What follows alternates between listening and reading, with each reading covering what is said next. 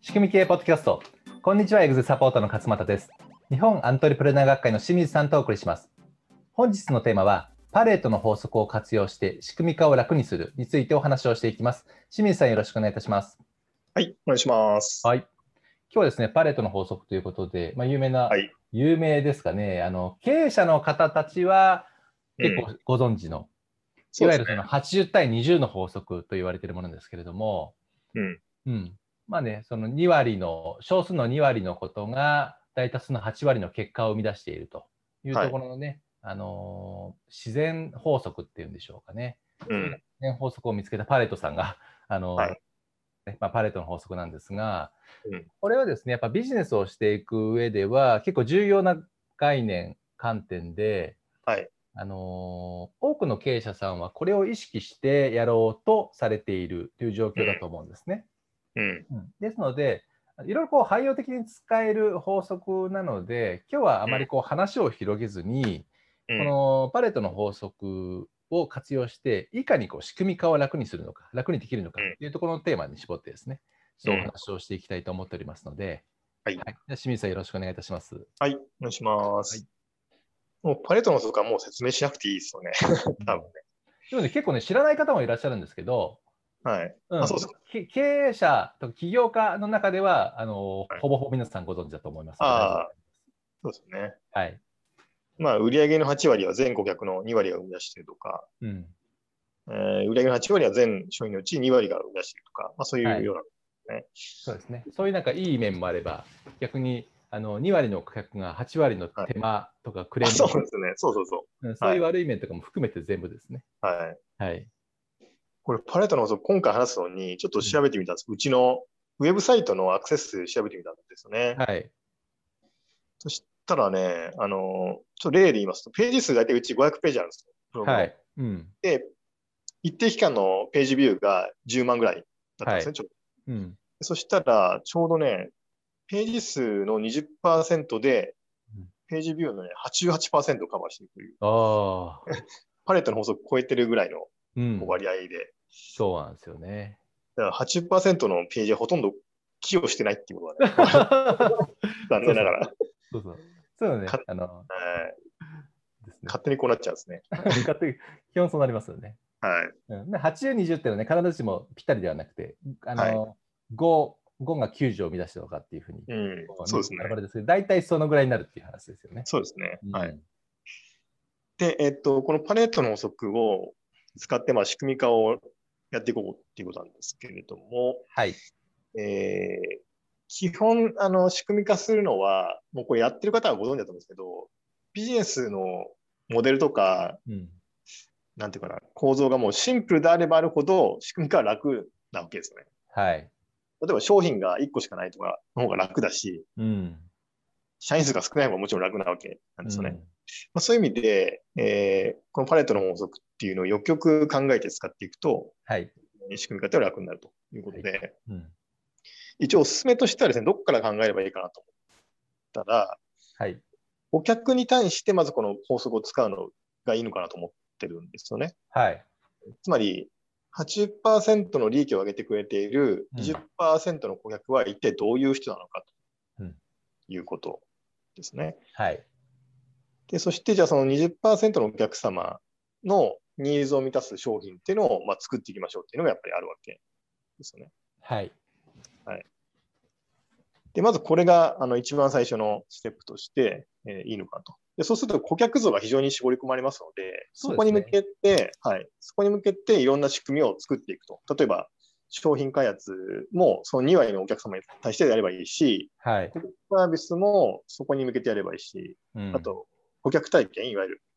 顧客体験も、その2割のお客様が喜んでもらえるような顧客体験を作っていけばいいってことなので、非常うに絞り込みしやすいかなとそうですね。思いますね。はい。で、これが、まず顧客に対して使うという、えーことですね。うん。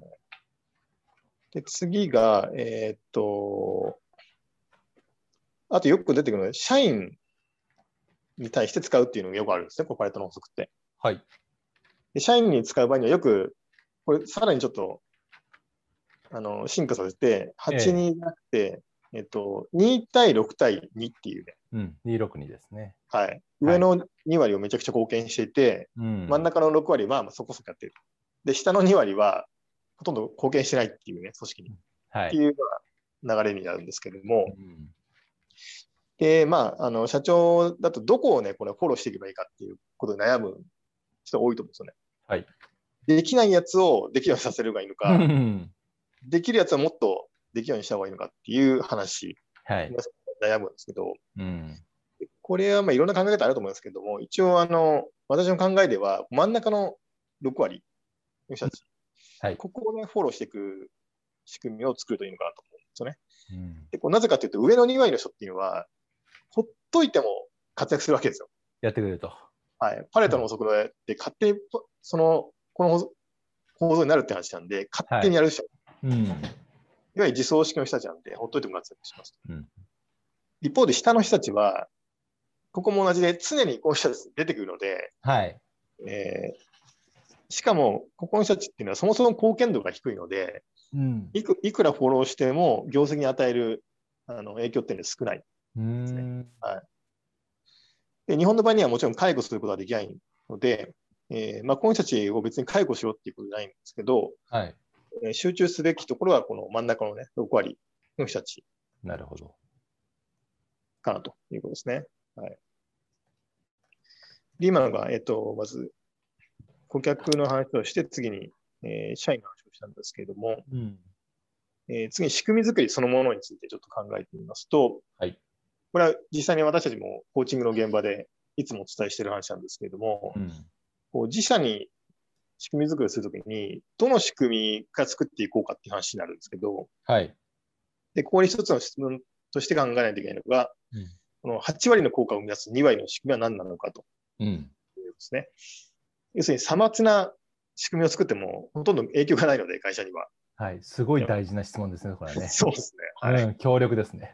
はい。うん。で、この8割の効果を生み出す2割の仕組みとは何なのかという、ここをやっていくことで、ビジョン達成につながっていくっていうことなんで、うんこの人は結構大事かなと思いますね。はい。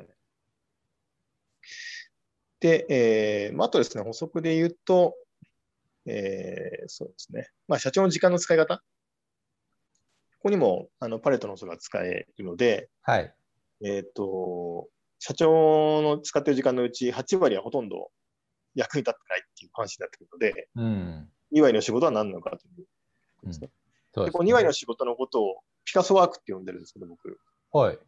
あのピカソがこう最後に一筆入れるみたいな感じで、ええー時間はそんなかかんないんだけど、社長がやるには。だけど、会社への貢献度が非常に高い仕事っー。うん。ていうのがあるはずなんですよね。なるほど。はい。それが何なのかっていうのを特定して、他のところはみんなに任せていくという、うん。えーことですね。うんはい。なるほど。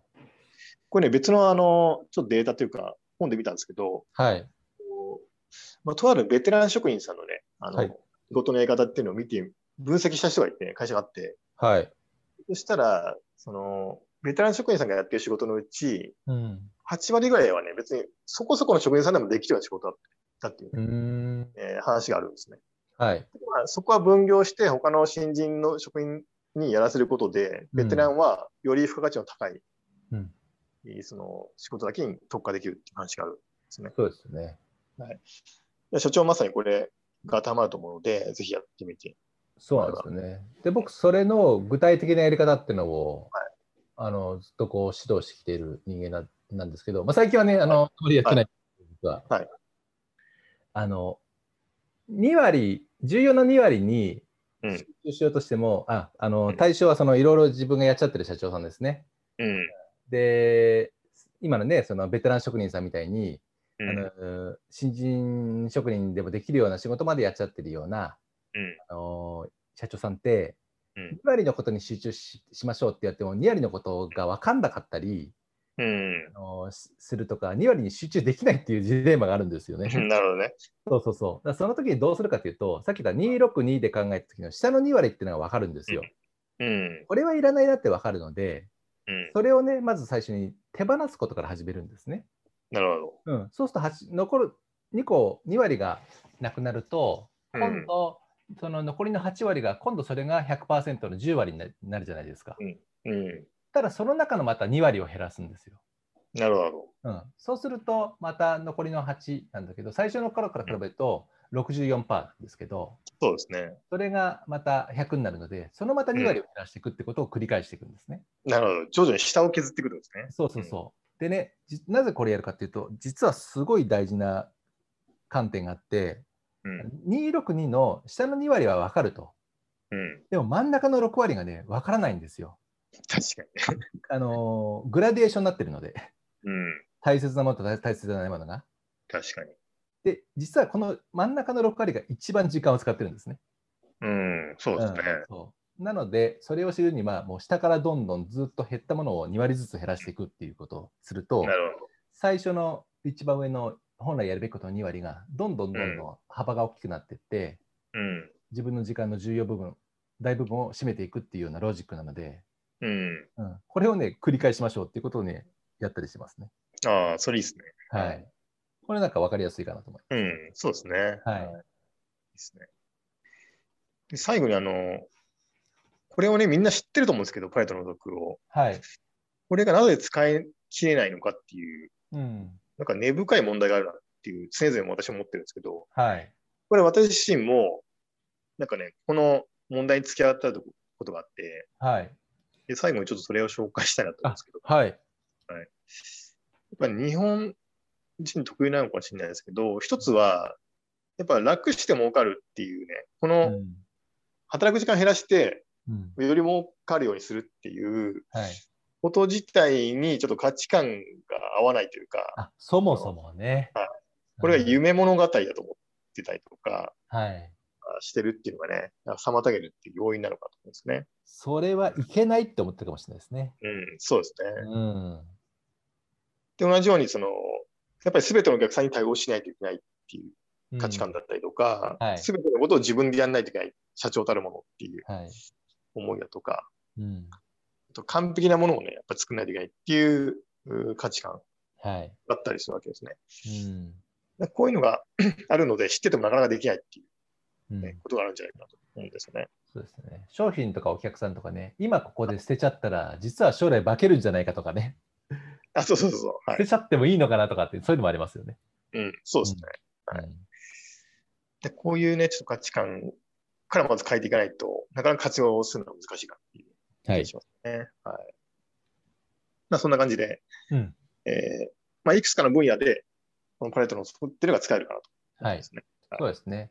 はいまあね特に今日ね、その仕組み化の話で、この目標を達成するためとか、ビジョンを達成するために、うんあのす一番大事なものは何かとか、そうですね。はい。 20%この質問ってすすごい大事ですよね。うん。うん大事です仕組み作りのプロセスにおいて、常にね、こう問いかけていくべき質問かなというふうに思いました。はい。それでは、仕組み系ポッドキャスト、パレートの法則を活用して仕組み化を楽にするをお送りしました。また来週お会いしましょう。ありがとうございました。ありがとうございました。